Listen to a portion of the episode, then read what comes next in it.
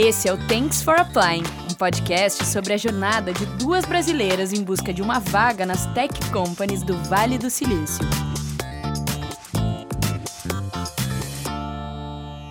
Olá, bem-vindos a mais um episódio do Thanks for Applying. Eu sou a Melissa. E eu sou a Eduarda. E hoje a gente vai falar sobre entrevistas. Vai ser um episódio um pouco fofoquinha. A gente vai contar as nossas experiências, com quais empresas a gente entrevistou e qual particularidade de cada empresa nesse sentido, tipo de pergunta e mais curiosidades. Queria lembrar vocês que o nosso podcast tem apoio do Brave, que é uma plataforma de conexão, informação e apoio entre brasileiras e imigrantes. Se vocês quiserem entrar lá no grupo do Brave, tem o link no nosso Instagram, na nossa bio, tem o link para o grupo do Facebook e para o grupo do LinkedIn do Brave. Então tá, vamos começar a falar das entrevistas. Já queria começar te perguntando, Mel, qual foi a entrevista que tu fez que tu considerou mais desafiadora e por quê? Ai, que medo dessa pergunta. Primeiro, bom, vamos lá. Eu acho que as primeiras foram as mais desafiadoras, pelo simples fato delas terem sido as primeiras, e eu me explico por quê. Primeiro, que eu nunca tinha feito entrevista aqui em inglês e tal, eu de novo com essa história da língua, mas para mim é uma super barreira. E segundo, que as minhas duas primeiras entrevistas foram com empresas que eu realmente super valorizava, assim, como tu costuma falar, Duda, de que a gente tem a sensação que a, a galera que trabalha nessas big companies são pessoas intocáveis, né, que são muito mais capazes que a gente e tudo mais. Aquela, aquela velha síndrome da impostora, né? Então eu vou trazer aqui o, como a gente já falou muito da nossa primeira do Pinterest, eu vou trazer como mais desafiadora a minha entrevista que eu fiz com o Facebook. E aí eu vou dar dois exemplos, né? Porque eu tive duas experiências diferentes lá. Eu tenho uma relação, tipo, com a minha experiência entrevistando com eles meio dúbia, assim, porque uma experiência foi muito boa e a outra foi muito ruim. Então, como a gente comentou no episódio passado, o, a minha entrevista no Facebook eu consegui porque eu tive um referral, uma indicação de um amigo americano que trabalha lá. E aí ele, o, o pessoal do time viu o meu currículo lá naquela plataforma que, que a gente também falou no episódio passado, que é uma, um, tipo um carrinho de compras que a gente escolhe as três vagas, coloca o nosso currículo e o pessoal de recrutamento pega o teu currículo lá e fala, legal, quero falar com a Melissa, não quero falar com a Melissa. E aí duas recrutadoras vieram falar comigo, uma para uma vaga mais júnior, que é de Product Specialist, que eles chamam, e a outra para uma vaga hum, que tem um pouco mais a ver com a quantidade de experiência que eu tenho, que é pelo menos cinco anos de experiência trabalhando com produto digital, que é Product Manager. Eu vou começar com a experiência ruim que eu tive, que foi para essa entrevista de vaga mais júnior. E por que que foi ruim? Eu vou tentar resumir para não ficar tão longo. A Duda já sabe dessa história. Mas ela, eu tava super nervosa, era minha segunda entrevista. Foi por telefone, não teve vídeo, estudei pra caramba para falar sobre a minha experiência e por que que eu tinha as skills para aquela vaga. A conversa foi bem tranquila, assim. Ela perguntou mais sobre meu, meus, meus projetos passados. Ah, conta sobre você e tal. Eu sempre foco na minha, na minha última experiência, que ela é a mais sólida, é a que mais tem fit com as vagas que eu estou procurando aqui. Foi super, assim, tranquilo no geral. Ela fez perguntas se eu já tinha tido experiência trabalhando com produto interno, porque essa vaga era para cuidar de produtos internos do Facebook. Então, eu seria é, especialista de produto de um produto que eles usam lá dentro como empresa, nada que é para o usuário final, né? Consumidores, a gente do, da plataforma deles. É, eu não tinha, falei que não tinha experiência e tal, que eu só tinha experiência com produto B2C. E ela, ah, legal, tudo bem, não é um problema. Eu juro, deu 10 minutos que ela desligou o telefone comigo, ela me mandou um e-mail falando: Melissa, parabéns, a gente quer mandar você para a segunda fase. Me passa o schedule que você tem aí, o, o seu, a sua agenda de disponibilidade para a gente marcar a segunda fase. Marquei a segunda fase, falei com a coordenadora lá que marca as segundas entrevistas, e eles me mandaram um formulário para responder. Ah, é de praxe do Facebook, pode responder esse formulário aqui com algumas perguntas. E assim, agora eu, o que eu vou falar tem um certo viés, porque é a minha opinião, é o que eu acho que aconteceu. Não sei se é verdade, mas nesse formulário me perguntavam é, essas questões de etnia, gênero e visto. Qual era o meu tipo de visto e se eu precisava de sponsor no futuro. E eu respondi lá o que vocês já estão cansados de saber e escutar aqui, já que estamos no episódio 6. E logo depois disso, eu respondi isso no dia que ela me mandou a mensagem. No dia seguinte, eu recebi um e-mail dela mesma falando: Melissa, analisamos melhor a sua aplicação, não vamos seguir com você. Conclusão: em menos de 24 horas, eu fiquei super feliz que eu tinha passado para a segunda fase de um processo de uma empresa que eu super admirava e tal. E no outro dia, eu já estava super chateada porque, porque me tiraram do processo.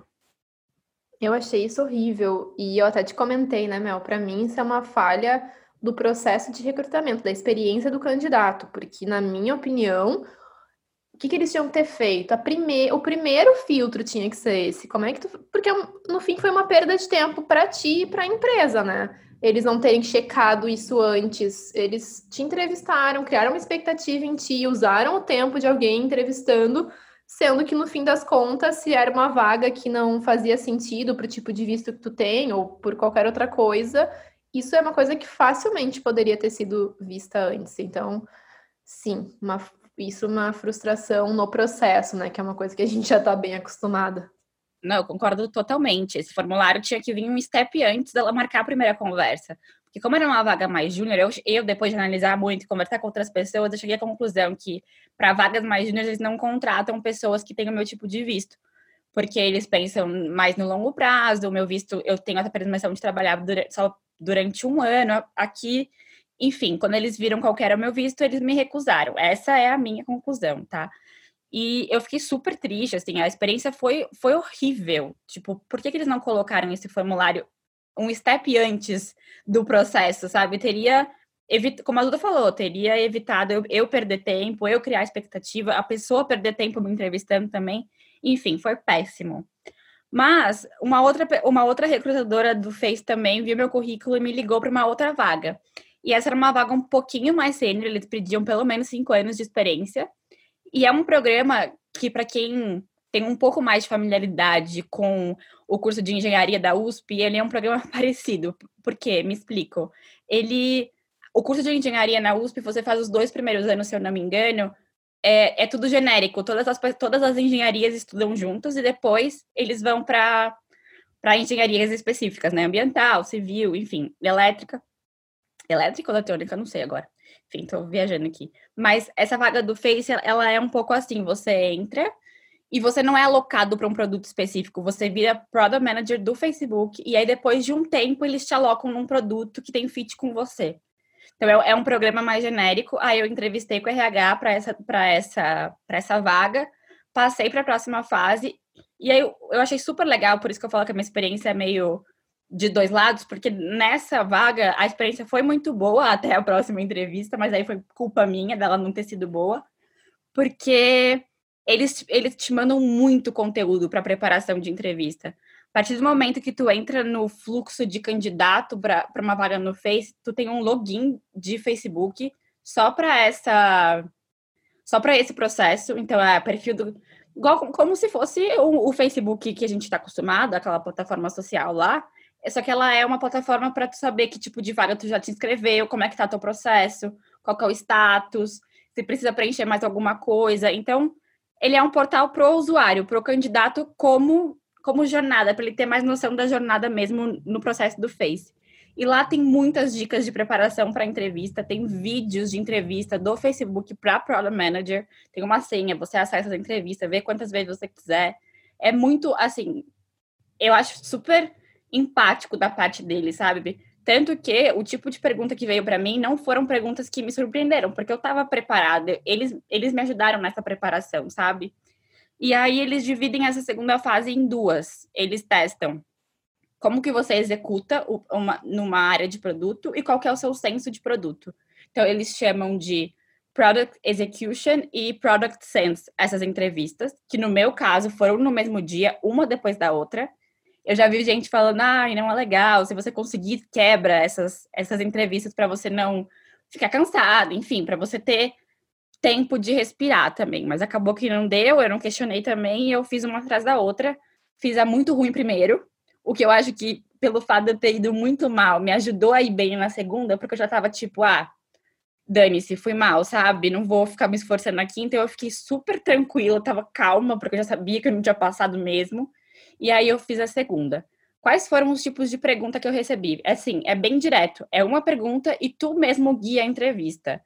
Na pergunta de execução, que é o Product Execution, ele, ele fez assim para mim, era, era, um, era um cara me entrevistando. E até tinha falado já em episódios anterior, anteriores, né, amiga, que essa questão de empatia conta muito. E aí ele, quando ele ligou a câmera para falar comigo, o gato tava na cabeça dele. Assim, eu não tenho nenhum problema com gatos. Eu sou uma dog person, mas assim, eu socializo com gatos também. E desde o começo já não rolou uma, uma super empatia, assim, sabe? Aí ele saiu do quarto para levar o gato, ele tava em pé, ele não tava sentado. Enfim, vários fatores que me prejudicaram, eu acho, assim, tipo, para me sentir mais pressionada, sabe? E aí ele perguntou assim: ah, vamos supor que você é Product Manager do Instagram e a utilização, a taxa de utilização do aplicativo caiu em 5%. Eu quero que você fale, eh, me fale por que, que isso é um problema e como você identifica isso como um problema. E aí ele ficou em silêncio e eu tinha que conduzir, fazendo mais perguntas, enfim, para chegar numa conclusão junto com ele. Sim, nossa, e eu acho que eu ia ficar arrasada se uma pessoa me entrevistasse em pé num quarto, sei lá, com um gato na cabeça, porque, ai, não sei, né? A gente fica toda preocupada, que senta num lugar né, em silêncio, com o fundo, ai, não, com nada aparecendo. Eu tive experiências bem engraçadas também com essa coisa de background. E os recrutadores normalmente mandam, cuidado, fique num lugar uh, limpo, com um fundo neutro para não chamar atenção. Nossa, eu poderia fazer uma lista de lugares de pessoas que me entrevistaram em lugares bizarros, assim, com varal estendido atrás, com cueca, sei lá, da pessoa. Sério, não estou mentindo, isso já aconteceu comigo. Então, com certeza, eu acho que isso impacta bastante. É, eu acho que no contexto que a gente está de pandemia, claro que a gente tem que ponderar, assim, não é que a gente está trabalhando de casa, o trabalho invadiu as nossas casas nesse momento, então eu acho que as pessoas ponderam um pouco, sabe? São mais, é, como diz, mais tolerantes algumas coisas que se fosse um trabalho de casa normal, tipo, já é seu padrão trabalhar de casa, você espera que a pessoa tenha um setup mais funcional para aquela função que ela tá fazendo, né? Então, tipo, eu, claro, eu não tava achando um absurdo aquilo tudo, mas esses fatores me fizeram ficar desconfortável na entrevista, sabe? É, eu acho que tem os dois lados. Se por um lado, eu acho que por um lado humaniza um pouco a questão. Eu acho que a questão que pode deixar deixado confortável foi ele estar em pé. Eu uhum. imagino que seria a coisa que me deixaria mais confortável. Cachorro passando, gato passando, acho super tranquilo. Bagunça, acho que até, como eu falei, humaniza. Sim. Isso aí, galera. Gente como a gente, tem varal mesmo, a roupa tem que estender.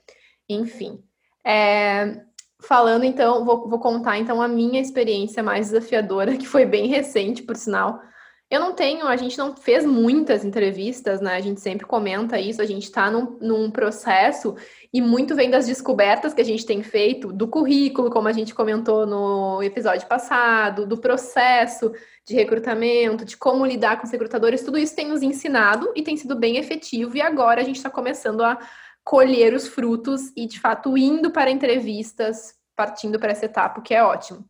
A minha é uma situação bizarra que aconteceu que eu não contei para ninguém, nem, nem a Mel sabia, ninguém sabia, nem minha mãe sabia. Inclusive, eu compartilhei recentemente com todo mundo, porque sei lá, eu fiquei tão nervosa e tão tensa, e era uma expectativa tão grande que eu não queria, assim, gerar expectativa em ninguém, porque em mim já era uma coisa tão surreal que, assim, se eu contasse para minha mãe que eu estava entrevistando para o Google, é, primeiro que ela ia contar para todo mundo, dizer, ai, minha filha está fazendo uma entrevista para o Google.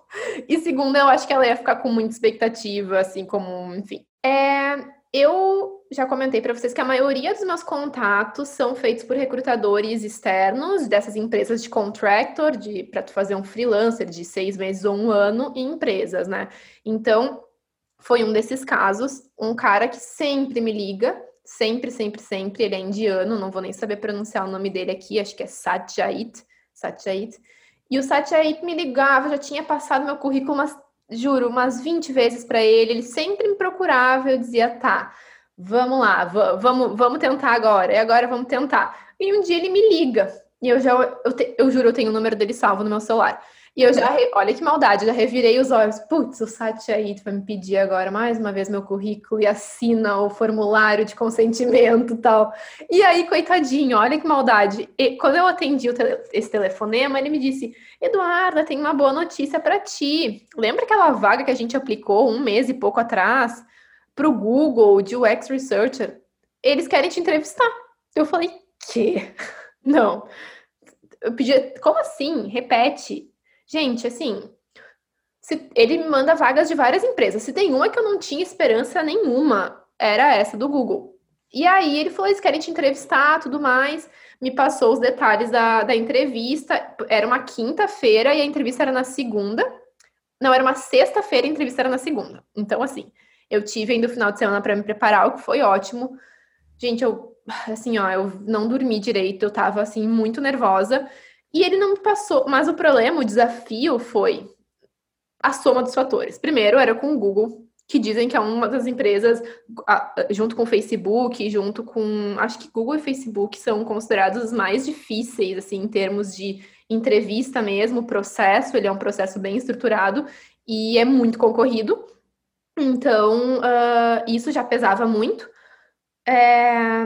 E aí, quando ele me mandou o invite da, da reunião para segunda-feira era um invite de cinco horas. Então ele fechou, ele falou: ah, fecha a tua agenda da uma da tarde, foi da uma da tarde até as cinco da tarde. E aí eu fiquei apavorada, falei, como assim? Mandei um e-mail para ele, me explica. Ele, não, são quatro pessoas que vão te entrevistar. Primeiro eles vão te entrevistar juntos, 45 minutos, uma hora, depois você vai fazer uma entrevista individual com cada um deles. Falei, bom, beleza. Eu não consigo quando eu pensava no que, que eu ia falar uma hora com cada pessoa, eu não, eu não conseguia, tipo, sei lá, era surreal para mim. Eu não sabia nem, sei lá, prefiro nem pensar nisso. E aí eu falei, eu tenho que preparar alguma coisa, eu tenho que, sei lá, não, não, é uma entrevista, realmente eles vão conversar contigo, vão querem saber da tua experiência, coisas de sempre, dar uma estudada na empresa, nas perguntas, né, comuns, coisa que a gente já faz bastante. Bom, passei o final de semana, chegou na segunda-feira, também vou tentar resumir, não consigo ser concisa. É, e aí eu tava muito nervosa, muito nervosa, suando, suando, tremendo, quase tive uma crise de ansiedade antes da entrevista. E aí abri a janelinha lá do, do Google Hangouts, estavam lá quatro pessoinhas na tela, três homens e uma mulher, que era a hiring manager, a mulher. E aí eles me falaram: "Ah, tu sabe, né? Então agora tu vai ter que apresentar o teu, um projeto do teu portfólio pra gente". Era um portfólio review, gente. E assim, o recrutador não tinha me falado. Eu perguntei se eu tinha que preparar alguma coisa, ele falou que eu não tinha. E na hora, eu não, eu até tenho um, uma apresentação mais completinha de um projeto que eu, é o que eu sempre levo para as portfólio reviews. Mas eu não, gente, eu não me atinei de abrir na hora, eu, eu fiquei muito nervosa. E aí eu só consegui parar e falar, sinceramente, ninguém me avisou, mas eu vou apresentar um projeto aqui do meu portfólio que vocês receberam junto com o meu currículo. Só me dei um minuto. E aí eu abri, compartilhei a tela, deu erro, eu, eu desliguei na ligação. Eu só imaginava eles quatro rindo da minha cara, assim. Quando caiu a ligação, eu liguei de novo, falei, desculpa, eles, não, tu tem que apertar no botãozinho da direita. Gente, é, eu sim, eu sei compartilhar a tela, mas foi tão horrível, eu fiquei tão nervosa. Bom, vocês já imaginam como é que foi a apresentação, né? Não preciso nem dizer como é que foram os primeiros 45 minutos. Eu acho que quando a gente se prepara, assim, no lugar, no atual lugar que estamos, já é uma situação muito complicada, assim, principalmente pra gente, assim, que se cobra muito. Eu, eu não tenho a sensação que mulher sofre mais disso por ser mulher. E a gente já fica super. A gente se prepara e já fica super nervosa antes de qualquer entrevista, independente se foi a do Face, a do Pinterest, as outras empresas menores que eu fiz, meu coração ia na boca. Eu não suo tanto, mas parece que meu coração vai parar de bater de tão forte que ele bate. Aí eu começo a ficar tipo, ah, tá, vou respirar agora. Dou uma respirada, mas não adianta. Só passa depois dos primeiros cinco minutos, né? É, eu fiquei muito nervosa antes, e aí, quando começa, normalmente eu engreno e vai, sabe? Só que, gente, imagina começar assim, bem, bem tranquilo. Tu sabia, né, que tinha que apresentar? Não, não sabia. Mas eu fui sincera, depois eu até fiquei pensando, né? Ai, será que eu devia ter dito sim, sabia? Mas eu preferi ser sincera e dizer que eu não sabia, até porque se eu soubesse, eu teria preparado um material muito melhor do que eu apresentei. Eu apresentei o meu portfólio, que é um resumo, ele tem três projetos resumidos. Eu peguei um dos projetos resumidos e apresentei. Então foi muito mais na fala do que na do que em imagem tal. Na, na, minha apresentação completa do portfólio eu tenho algumas telas, algumas coisas que eu apresento desse projeto. Nesse não, nesse são, eram três slides e eu tive que falar. E aí terminou uh, o primeiro, os primeiros 45 minutos. Eu tava com muita vontade de chorar, porque eu me senti humilhada, não por eles, eles foram muito legais, ninguém, nenhum momento fez nenhum questionamento, até porque eu ultrapassei o tempo, porque no momento que eu desando a falar, eu falo. E aí eles falaram: ah, a gente terminou agora e agora tu vai ter conversas individuais de mais ou menos uma hora, 50 minutos com cada um. A gente vai te dar uns 10 minutos para tu tomar uma água e vai começar. Daí, assim, eu, é, essa hora que desligou, eu tremia, eu respirei fundo, eu fui lavar meu rosto, tipo, eu quase comecei a chorar, mas eu quase dei um tapinha no meu rosto falei, não, vai, volta lá e, e só vai. E aí, foi muito legal. Eu depois entro mais, para não ficar muito longa essa explicação, depois eu entro mais sobre cada uma das etapas do processo, mas cada um deles me fez algumas perguntas relacionadas ao portfólio que eu tinha apresentado, ao projeto que eu tinha apresentado, como é que eu tinha chegado em tal resultado, tal, e também perguntas muitas perguntas também que eu tinha já lido e estudado, porque eu usei as nossas ferramentas que a gente sempre usa, o Glassdoor, e pesquisei em outros sites e blogs perguntas que normalmente são feitas, e boa parte delas apareceram de outras formas, então isso eu tinha estudado bastante, eu estava com muita segurança, e eu consegui responder super bem.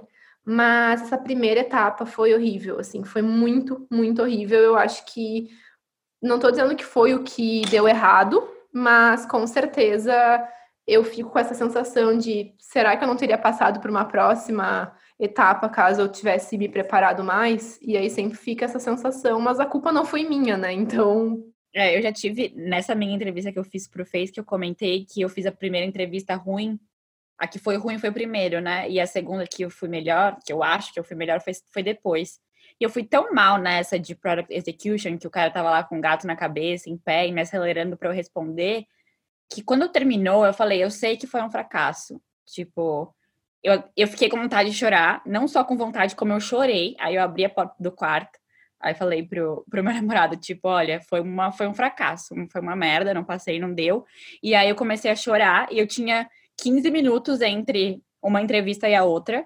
Daí ele me deu um para quieto, que como minha mãe costuma dizer, tipo, volta pra vida, você tem mais uma entrevista, depois a gente fala. E aí eu fui lá, lavei o rosto, parei de chorar e fiz a entrevista bem como eu disse, né? Tranquila, porque eu já sabia que eu não tinha passado.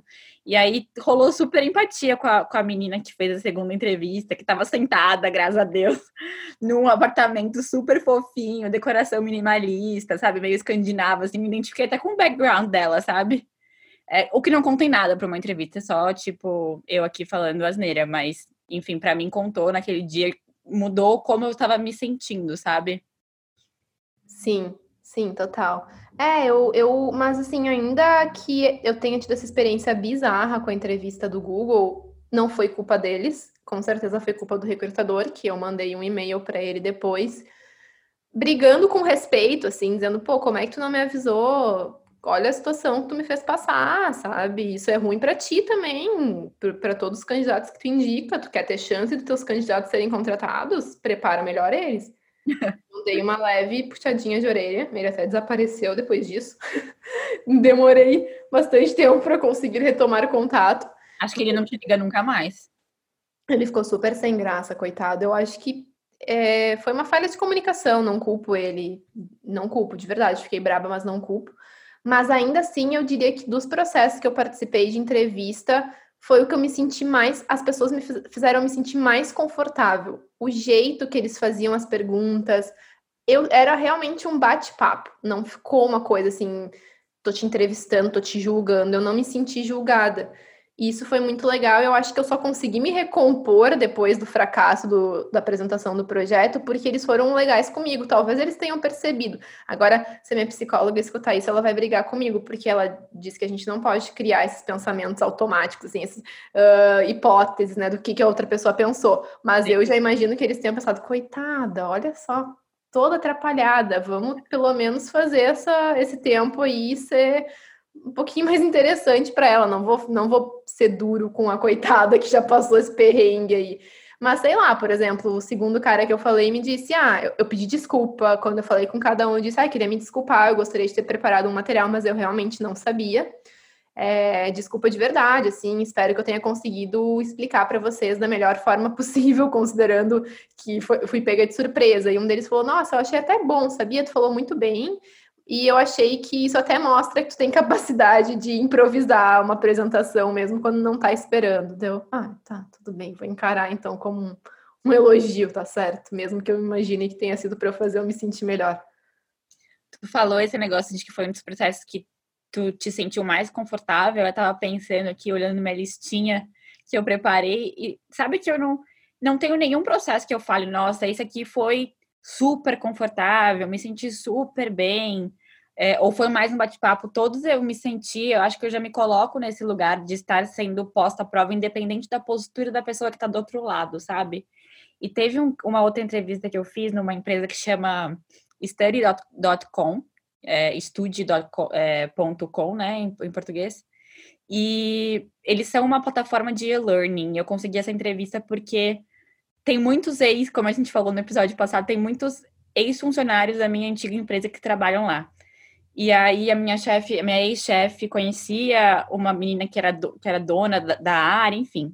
comecei, consegui esse contato, fiz uma entrevista com a RH, que foi de praxe no telefone, e aí passei por uma segunda conversa com a diretora de mídia, e aí me falaram que ia ser uma entrevista só com ela uma conversa só com ela. No dia, quando eu abri o link, é, tinha ela e mais uma outra pessoa, que eu não tava esperando, que aí depois falaram que era um tal de Christian, sei lá, ele era é, diretor, é, não era diretor, era gerente de conversão, eu não sei traduzir direito o, o papel dele, mas enfim, ele trabalha na área também, e eu super, eu fiquei um pouco intimidada, porque quando a gente abre a telinha agora nesse esquema remoto, né, e tem duas pessoas na tua frente ali te testando de alguma forma, sei lá. Isso me assustou um pouco e eu fiquei desconfortável. Os tipos de pergunta que eles fizeram não foram tão surpreendentes, assim, não teve nada que me pegou de surpresa.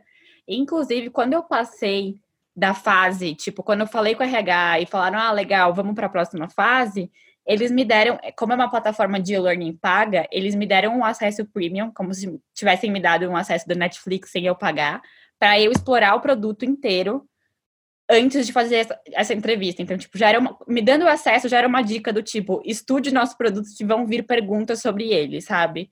Só que não vieram perguntas muito técnicas, vieram mais perguntas que tipo de melhorias eu faria, meio que para pensar, meio que para testar, eu acho, como eu entendi o produto e como eu penso em conversão, que era uma vaga de para ser conversion manager, que é um pouco parecido com o Product Manager, mas mais focado na conversão do produto mesmo e menos com experiência do usuário, esse tipo de coisa. É, eu acho que as perguntas naturalmente são sempre muito parecidas, mas o que diferencia é como a pessoa que está te entrevistando conduz e como ela faz tu, que, com que tu te sinta. Por exemplo, um outro processo que eu passei para a fase de apresentação de portfólio e que eu sabia. A recrutadora foi super legal comigo, inclusive me mandou, me preparou, ligou, conversou comigo. Foi para um site chamado Zillow, que é o maior site aqui de, de mercado imobiliário. Comparando com o Brasil, é tipo um Viva Real, tipo um Zap Imóveis, onde tu um pode. andar, né?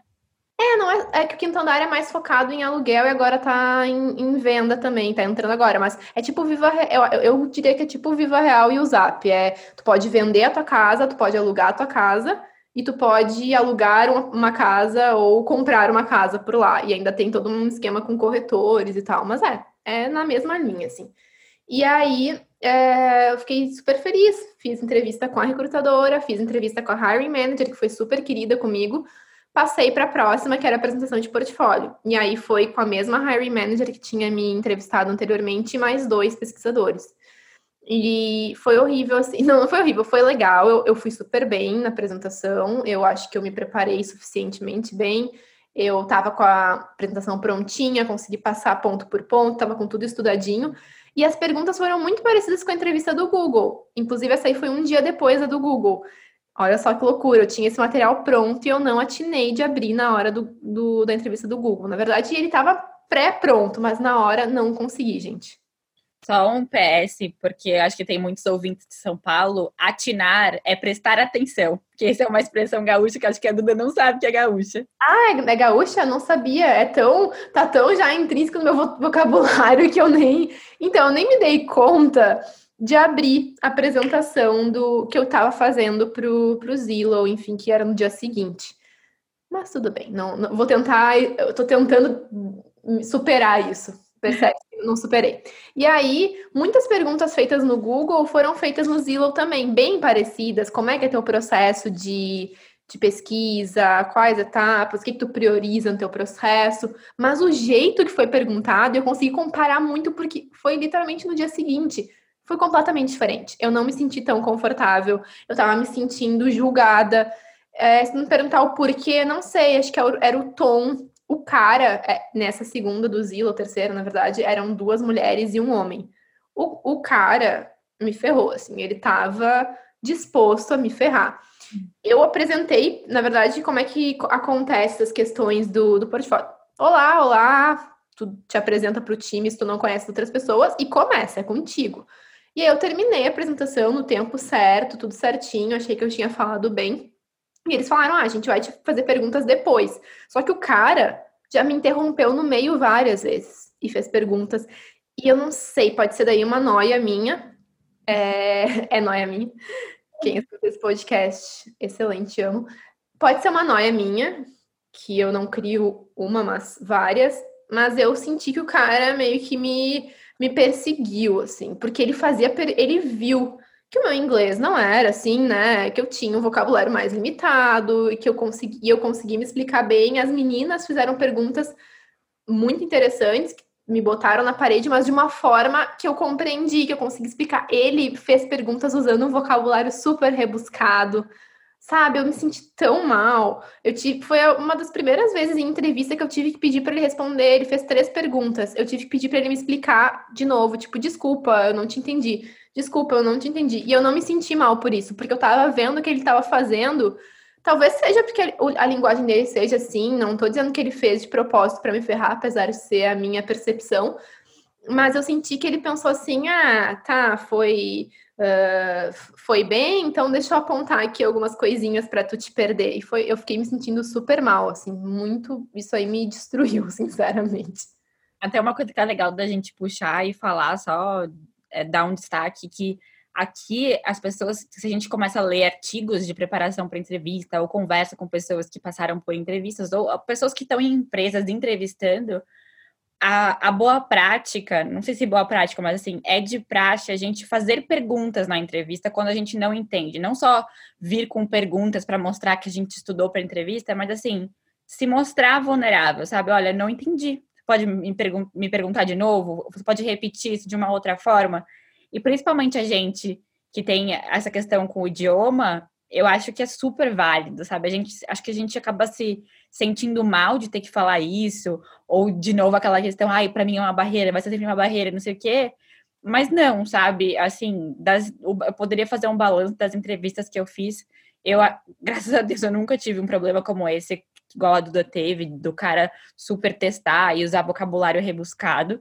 Eu não sei se eu tive a sorte de ter encontrado pessoas que tiveram o mínimo de empatia comigo, perceberam que eu era estrangeira e, enfim, falaram mais pausadamente ou usaram palavras mais mais usuais, não sei. Talvez tenha sido sorte, mas eu acho que assim é, é legal deixar em destaque que é, é ok perguntar, é ok falar que não sabe, é ok perguntar de novo.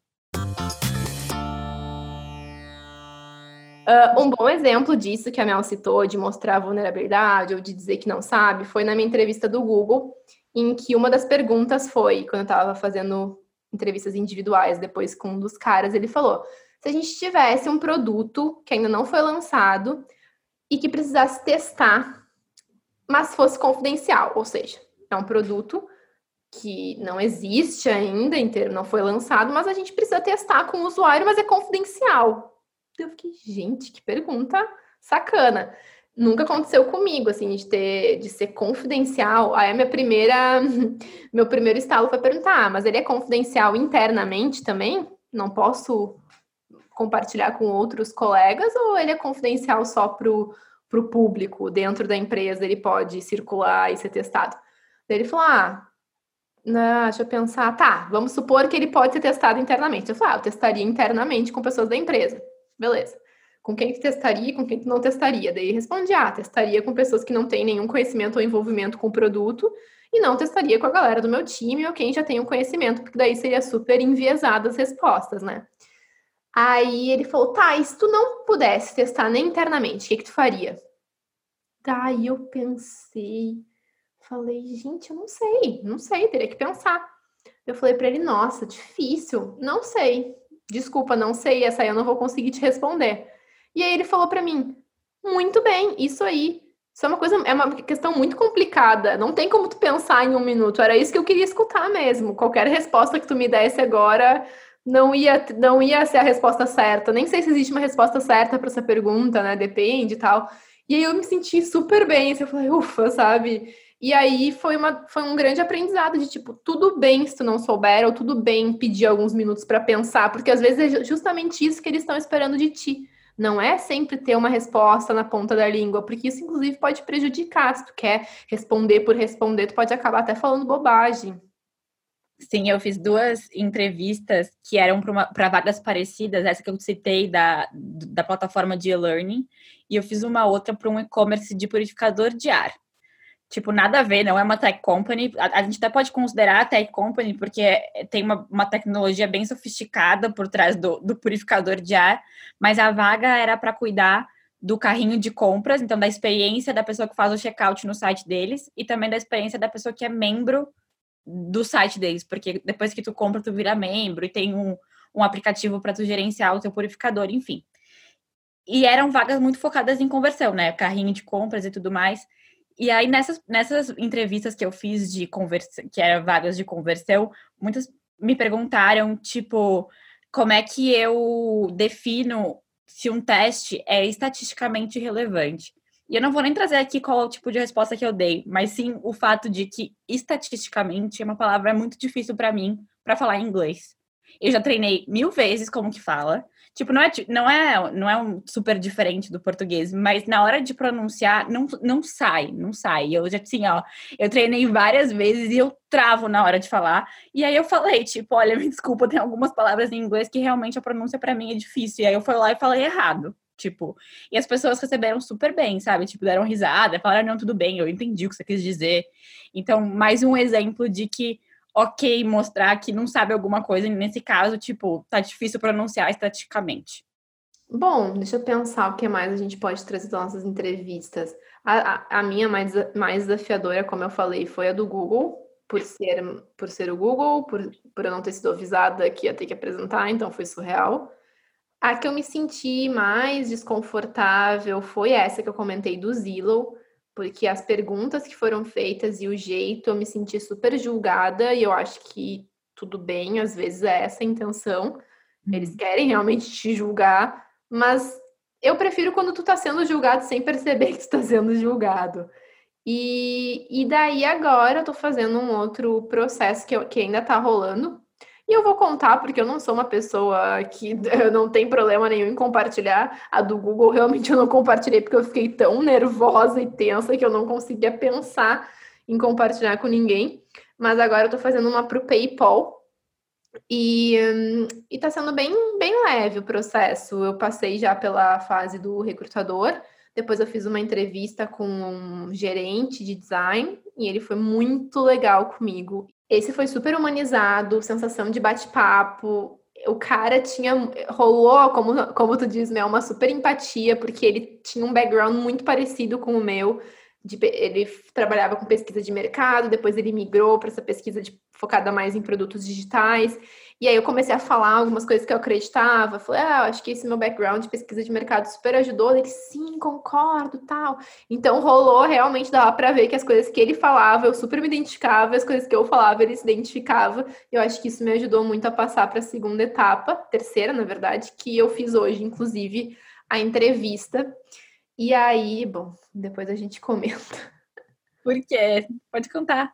Porque, ah, porque hoje foi difícil, assim, porque é, ele me fez, era com outro cara também bem, também super querido, isso não posso reclamar, também muito querido, falou, espirrou no meio da entrevista, não que seja um problema, mas ele assim, ah, peraí, peraí que eu vou espirrar.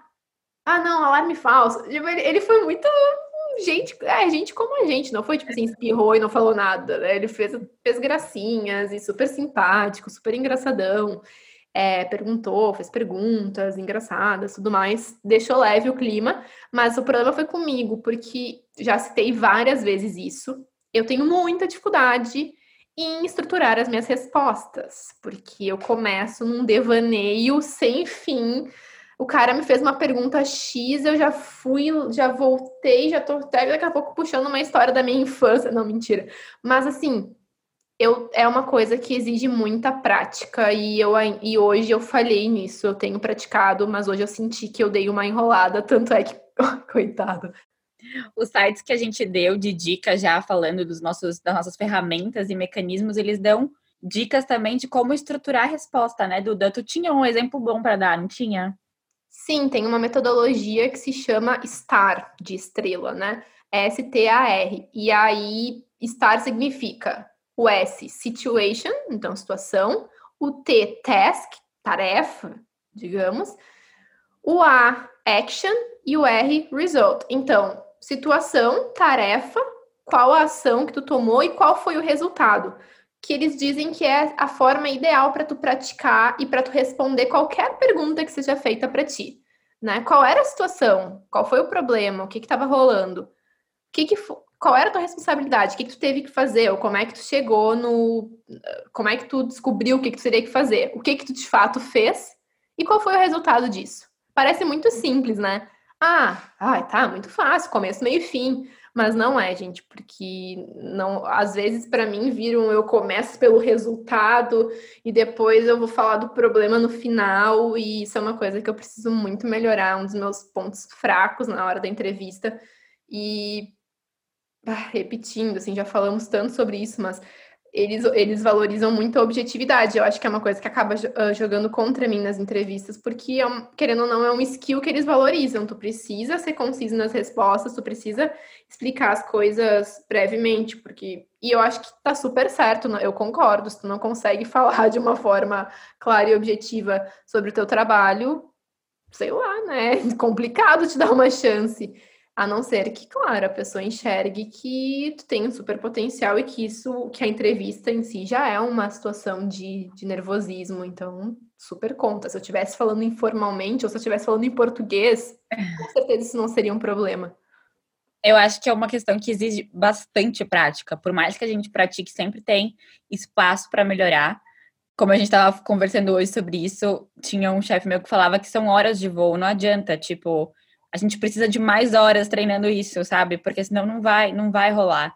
Mas essa metodologia que tu falou, a gente já tinha conversado sobre ela, eu tenho a sensação que ela é mais para falar de situações passadas, né? Porque tu já tem um resultado para mostrar. Não sei se, pelo menos não é tão intuitivo para mim usar o estar na hora de falar de uma situação hipotética que tu foi apresentada na hora. A minha entrevista do Face que eu, que eu fiz de Product Execution e também eu tinha uma de Product Sense, eu estudei framework para perguntas que eu não estava preparada. Então, a da Product Execution, como eu citei, era de, ah, você é PM do Instagram, tá caindo a usabilidade, tá caindo o nível de uso do aplicativo que você faria. E a de Product Sense foi como você construir. A pergunta foi assim, bem aberta. Como você construiria um, um produto de groceries, que é tipo. Como traduz groceries? Agora eu tô confusa. Tipo uma tipo um mercado, assim, mercado, não sei, mercearia. É, a, a pergunta era mais nesse sentido, como que você construiria um produto de mercado para o Facebook, assim. E aí eu estudei como que eu como que eu faria o framework de resposta, né? Então, é muito interessante. Eles falam lá naquele try exponent, mostra para a pessoa como é que você vai estruturar. Então, fala para ela que você vai falar, ah, eu vou, vou primeiro eu pedi um tempo para estruturar o problema, aí depois eu dividi por usuário, segmento. Agora eu já nem lembro mais, mas eu usei um, acho que eu tenho anotado aqui, peraí. É um framework que chama Pursuit. Nem sei se fala assim essa palavra em inglês, mas é P de problem, U de user, R de rationale, sei lá como fala, de racional, uhum. é, solution, uh, riscos, que é o U de uncertainty, que é riscos, quais são os insights, e o T de teste, quais eram as métricas que você ia usar. Então é um framework gigantesco, assim, eu fiquei testando, tipo, mil vezes as entrevistas lá naquele site que eu já falei várias vezes. Ah, meu Deus. Responder. Gostei. Mas assim, ajuda, acaba ajudando. É. Mas sim, faz sentido isso que tu falou de ter uma diferença entre. E isso vai muito de encontro com, as, com os tipos de pergunta que são feitos, né? Então, é, tem, tem dois tipos de perguntas, duas categorias de perguntas que são feitas nas entrevistas normalmente, agora falando mais tecnicamente, que são perguntas comportamentais e perguntas situacionais. E a diferença entre elas é bem simples, assim. Enquanto as, as perguntas situacionais, elas te dão uma hipótese que tu precisa solucionar, que é isso que tu falou, ah, como é que tu criaria um produto X para o Facebook? Como, como é que tu faria tal coisa? Daí tu tem que criar na tua cabeça ou usar esse framework. As perguntas comportamentais falam mais de situações que tu já viveu e elas não querem medir tanto a tua capacidade técnica, mas coisas como trabalho em equipe, relacionamento com cliente, habilidade de se adaptar em diferentes situações, perguntas sobre gestão do tempo, comunicação. Então, perguntas tipo, ah, me diz sobre um, uma situação, me conta uma situação em que alguém não concordou contigo, tinha uma opinião diferente, como é que tu fez para convencer essa pessoa? Ou me fala de uma situação que tu estava super pressionado, o que estava acontecendo e como é que tu gerenciou essa situação? Ou, ah, tu tem dois projetos, como é que tu prioriza? Tá, e essas perguntas é, situacionais, que são perguntas mais técnicas, para saber mais se a gente tem esse. Se a gente tem o skill para a vaga, que a vaga precisa, para a minha área de PM, que eles falam aqui, né, que é Product Manager, eles dividem essas perguntas situacionais em perguntas que eles chamam de é, perguntas de estimativa, perguntas analíticas ou de execução, perguntas de product design. Eu nunca fui testada nesse sentido, mas eu acho que o product science ele inclui um pouco o design do produto, porque eu tive que fazer um como, como eu imaginaria o aplicativo de, de groceries para o Facebook, por exemplo, e em termos de experiência, né?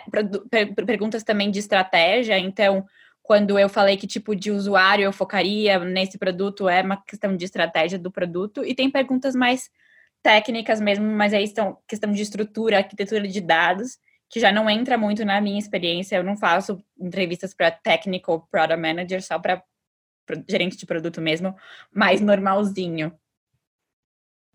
Normalzinho é ótimo. É, essas perguntas mais técnicas eu acho até mais fáceis de responder, sinceramente do que as situacionais, comportamentais, porque parece que tu tá. Ai, não sei, sempre fico com medo, tá, mas e se eu agir errado nessa, nessa situação, né? Não sei, muito, muito difícil. E além disso, tem as perguntas que eles chamam de curveball questions perguntas que tu não espera e que são completamente inusitadas.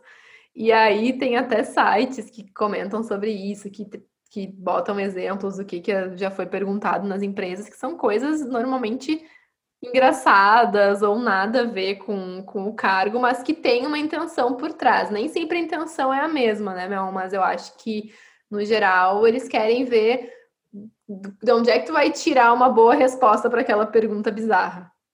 Eu nunca passei por essa experiência de pergunta bizarra.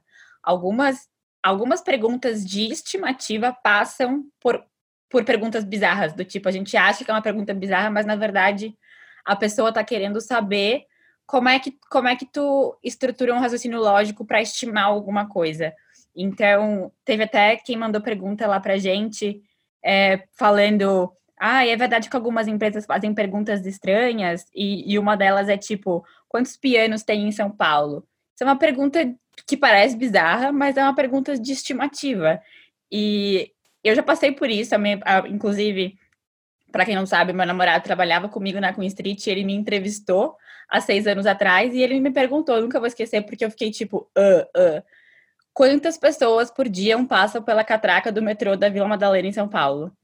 E aí eu tive que estimar, assim, parece uma pergunta estranha, tenho certeza que ele também não tinha resposta, mas ele queria saber qual que era o jeito que eu pensava na hora de estimar alguma quantidade para algo, enfim, tipo, estimativa.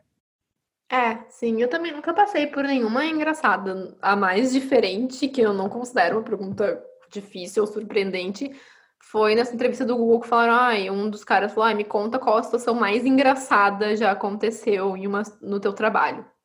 Tipo, super fácil, assim, de, de responder, mas eu não acho que ele tava querendo julgar nada, assim, não, não consigo pensar o que, que qual foi a intenção da pergunta, mas de toda forma, divertidinha de responder.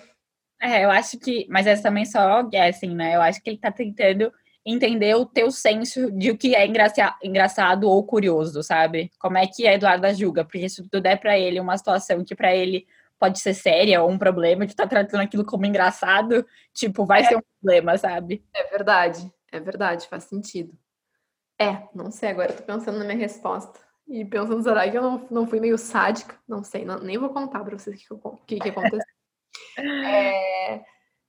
Bom, a gente tem algumas perguntas para responder, né? Que a gente abriu uma caixinha lá no nosso Instagram Thanks for Applying. Aliás, seguidores, pô, vamos se engajar mais nas caixinhas de pergunta. A gente não recebeu muita pergunta. Como dizem os jovens, a gente flopou, não é mesmo? Não, não, não fomos muito, não tivemos muito sucesso na nossa caixinha.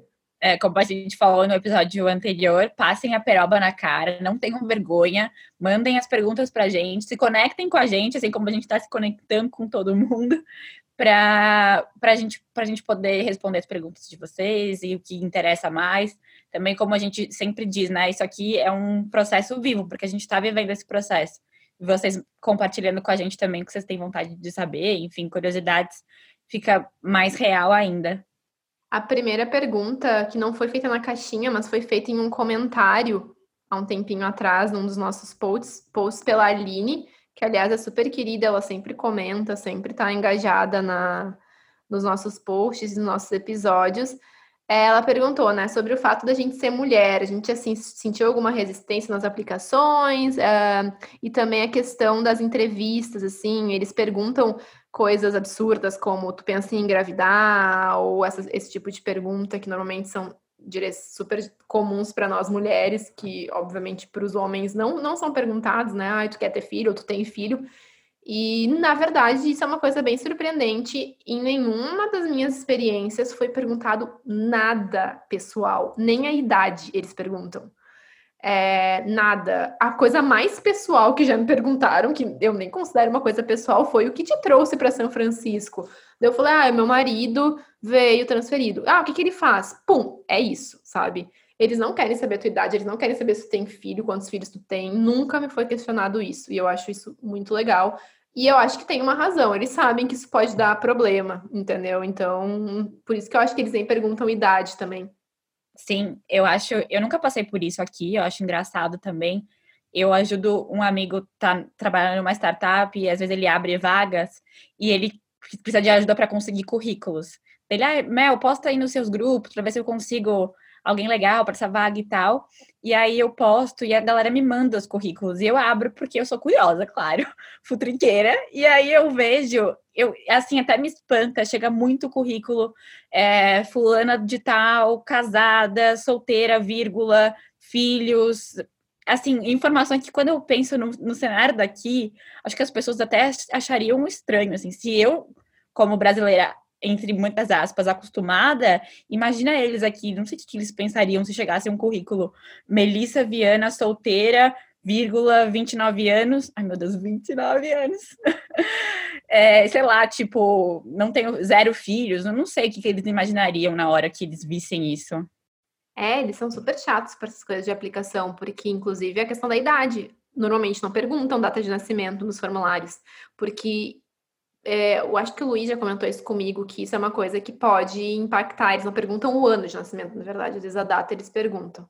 Não, eu nunca preenchi a data de, do meu aniversário, nem o, nem o ano, né? Minha data de nascimento, mas eu já preenchi algumas vezes range de idade. Você se encontra em qual? Daí tem, sei lá, de, de 19 a 25, de 26 a 31. Tipo, o range eu já preenchi algumas vezes, mas assim, é, não é normal, é raro.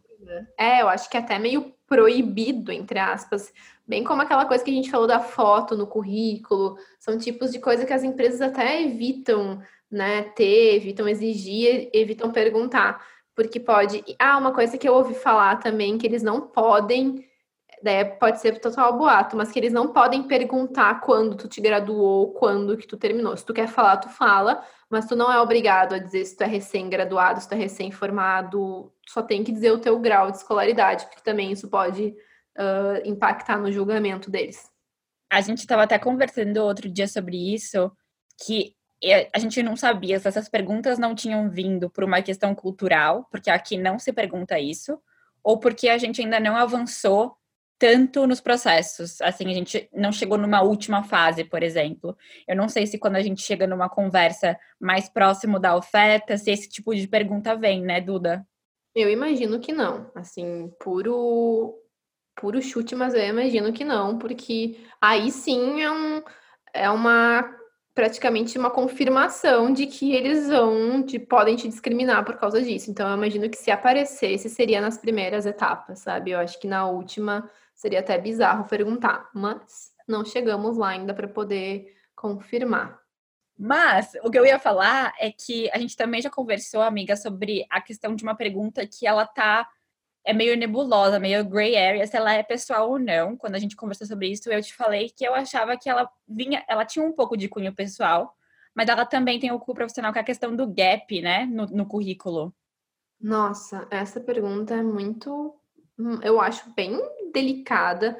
A gente tá aí, né? Eu saí do Brasil ano passado em setembro, então faz um ano que eu tô sem trabalhar.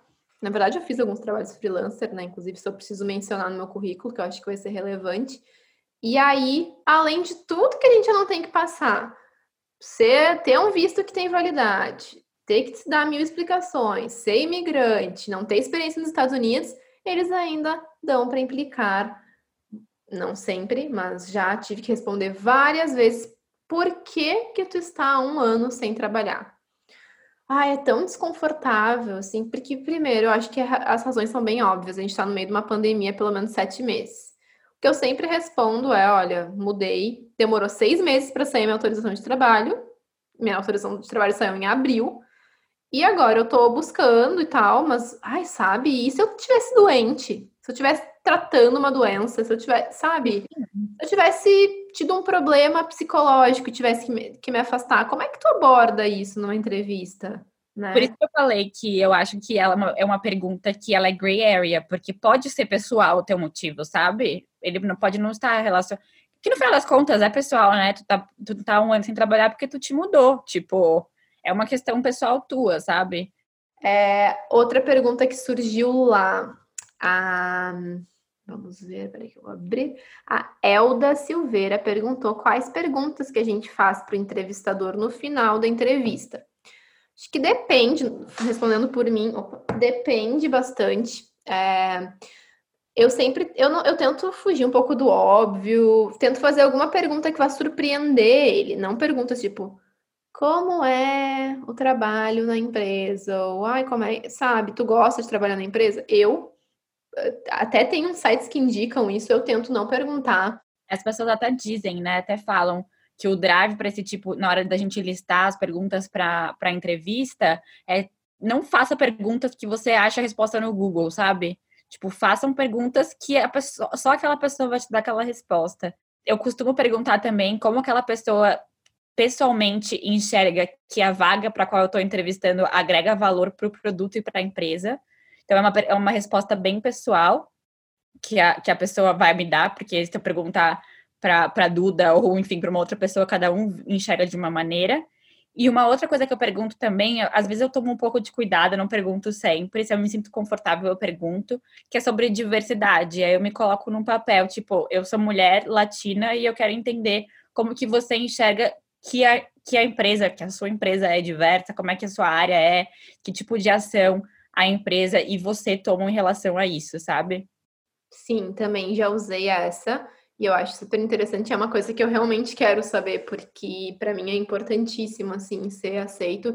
E, inclusive, uma pergunta que surge agora bastante da parte deles, que aconteceu bastante comigo, é, é por que a nossa empresa, o tipo, o que, que tu procura no teu próximo empregador? Nem, nem, não é nem no trabalho, tipo, o que, que, tu, que, que tu espera da empresa que vai trabalhar? E aí também uma das coisas que eu sempre bato na diversidade tem gente que vai discordar. O meu irmão mesmo falou para mim: "Ah, tu não pode, tipo, tem que cuidar o que que tu fala e tal, para tipo não ser tão honesta", mas eu sinceramente não consigo não ser e nesse sentido e eu, eu já uma das vezes eu respondi: "Ah, eu espero uma empresa aberta à diversidade, afinal, né, eu sou mulher, eu sou latina e tudo mais, então eu espero um lugar onde eu me sinta confortável para desempenhar meu papel e que eu não seja julgada pela minha etnia e pela, pelo meu gênero.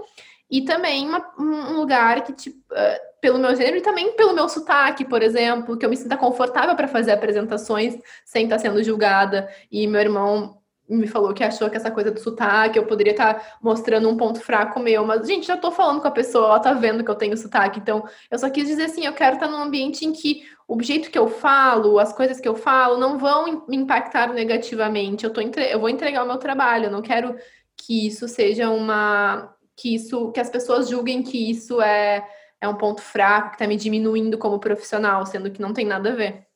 Sim, eu também, eu confesso que eu já conversei bastante com, com meu namorado sobre isso, ele até fala para tomar cuidado também. E eu vou ser bem honesta, eu faço mais essa pergunta quando eu tô entrevistando com uma mulher, porque eu acho que, de novo, a questão da empatia, eu acho que ela vai receber a pergunta de uma maneira menos. Não vai considerar a pergunta agressiva, sabe?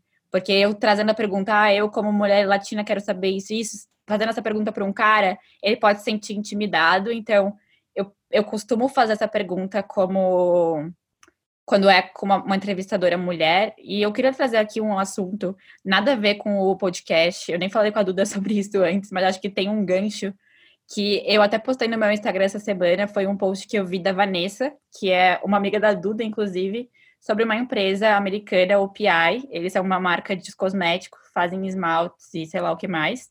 E eles criaram uma linha que chama todo mundo sabe que. Todo mundo não, mas enfim. Esmaltes normalmente tem nomes. As linhas de esmalte têm nomes. Eu nem sei mais. Faz muitos anos que eu não uso esmalte. E eles, têm, eles colocam nomes nas linhas, nas cores. E eles criaram uma linha que chama Kiss Me, I'm Brazilian. Ou seja, eu estou aberta para você, eu sou um objeto. Você pode me beijar porque eu sou brasileira. Eu fiquei muito indignada. Eu, eu abri a minha conta do Instagram, que era fechada eles viram o meu stories, tipo, não responderam nada. Eu mandei uma mensagem bem agressiva até para eles, assim, no sentido de, cara, que porra é essa, sabe? E aí eu falei até aqui em casa, tipo, ai, vontade de abrir no LinkedIn, tipo, falar se existe alguém dessa empresa disposto a conversar sobre esse absurdo e entender por que, que isso é um absurdo. E aí o Gui, meu namorado, falou, poxa, não sei, eu teria um pouco de medo de fazer isso. Você tá num, num, num momento procurando emprego, as pessoas estão vendo seu LinkedIn e tal. É uma questão delicada, sabe? E aí eu repensei e acabei não fazendo isso, com esse medo de ser julgada por outras empresas, vendo eu me posicionando dessa maneira. Não sei se eu tô errada ou não. É, eu acho que não tem certo e errado, mas tu não pensa assim, se eu fosse americana, eu talvez não pensaria duas vezes em postar, se fosse uma coisa que me ofendesse, por exemplo, porque eu vejo a galera daqui, assim, super engajada no LinkedIn e botando a boca no trombone, postando prints, tipo, de e-mails que receberam de recrutadores, sem medo, assim, de dizer, olha que absurdo, olha a vaga dessa empresa. Então, eu acho que quem tem eles não têm muito a perder, né? Claro, pode até ser mal visto. Eu acho que independente da tua tua etnia, da tua nacionalidade, pode ser uma coisa mal vista, tipo, ah, olha só essa pessoa, sabe? Imagina se eu tô fazendo um processo de recrutamento com ela e alguma coisa não agrada a ela, ela pode me expor. Acho que tem esse lado, mas eu tenho a impressão de que quem é americano e quem não deve tanto, assim, não precisa se vender tanto como a gente, se explicar tanto, porque eu me sinto constantemente tendo que dar explicação do meu visto quando vence, do meu como é que eu vim para cá, por que, que eu vim para cá, por que, que eu não tenho experiência aqui, por que, que eu tô um ano. Eu me sinto quase uma criminosa, assim, tendo que dar mil explicações para convencer de que eu não cometi um crime nenhum. Pelo contrário, eu estou querendo trabalhar e agregar e pagar imposto aqui no país, deixar meu suado dinheiro aqui de imposto para o país e contribuir. Então, é não, tempo. Certeza, eu acho que eu acho que a gente já tem muitas barreiras, né? Tem a língua, tem nacionalidade, enfim, tem, tem vários filtros lá tirando a gente do processo. E realmente, eu acho que se eu tivesse num lugar mais privilegiado, de novo, né? Tô num lugar super privilegiado, mas mais do que eu já estou, de ser americana procurando um emprego aqui, talvez eu não pensasse duas vezes na hora de postar a minha indignação quando eu vi aquilo. Eu fiquei muito revoltada. É, eu vi isso, eu vi em vários grupos também de brasileiras, inclusive, é, pedindo para a comunidade se unir e lá comentar. No site tinha vários comentários já no, no produto, quando dá, dá para fazer review do produto de pessoas criticando, e é um absurdo, só reforça o estereótipo mais ridículo, assim, que se tem de brasileira, né? Que somos mulheres atiradas e sei lá, e uma marca de beleza focada em mulheres fazer isso só mostra que, assim, tá muito atrasado. Tipo, as pessoas que perguntam, que acham que o Brasil fala espanhol ou que fala brasileiro, como já aconteceu comigo em um formulário de, de, de aplicação, qual sua língua? Eu tava no PEI, não achava português, daqui a pouco eu achei brasileiro. Então, assim, né? Cada uma que a gente tem que se deparar, que é, tem que rir para não chorar. Não, e eu até fui olhar para ver, tipo, eu coloquei lá no LinkedIn, procurei a empresa e fui em People para ver pessoas que trabalham na empresa. Só tem funcionária mulher, o que eu acho que até conversa um pouco, né, com o produto, não que não tô falando que é um produto que só mulher tem que usar, mas enfim, nós sabemos da cultura e toda a história por trás disso, enfim, e só tem mulher trabalhando na empresa. Eu só vi mulher lá. E eu, no meu maior estilo futriqueira e stalker, como a Duda diz, porque eu não sou pesquisadora, eu sou stalker mesmo. E aí eu vi que uma pessoa que nunca tinha entrado no meu perfil e visto os meus stories viu. Eu peguei o nome dela, eu coloquei no LinkedIn e ela é, tipo, gerente da marca no Brasil. Então, assim, alguém dentro da OPI tá sabendo que as pessoas estão falando isso e por enquanto ninguém fez nada. Ainda tá lá o produto, a americana postando review legal, falando, ah, é minha, minha cor favorita, colocando a foto da mão com esmalte. E, gente, sério. Enfim, esse podcast não é para falar disso. Acho que já terminamos o nosso tema sobre entrevistas, sobre as nossas entrevistas, né? As nossas fofoquinhas, empresas, situações que a gente passou. E eu acho que é isso, né, Duda? É, acho que é isso. Acho que a gente conseguiu passar, uh, contar e compartilhar um pouco das nossas experiências, a questão da pergunta, do que, que é, do que, que é perguntar, dos tipos de pergunta. É, como a gente falou lá no começo, foi mais um, um, um tempo que a gente tirou para compartilhar experiências, como é que foi, contar para quais empresas a gente já entrevistou. Então tá, gente, a gente se vê então no nosso próximo episódio, na próxima segunda-feira. É, obrigada por escutarem mais uma vez este longo episódio. A gente está cada vez superando mais no tempo. A gente acha que a gente vai conseguir se segurar e aí vai, vem, os episódios estão indo em ordem crescente aí de, de tempo. Perdoem a gente, mas é que é muita coisa para falar. A gente não, nossa, ainda tem muita que a gente poderia ter compartilhado, né, amiga? Muita. Os episódios estão sendo nada mais, nada menos do que uma reprodução dos nossos reais áudios no WhatsApp. Então, muito obrigada para quem ouviu até aqui. Até o próximo episódio. Tchau. Até, tchau, tchau.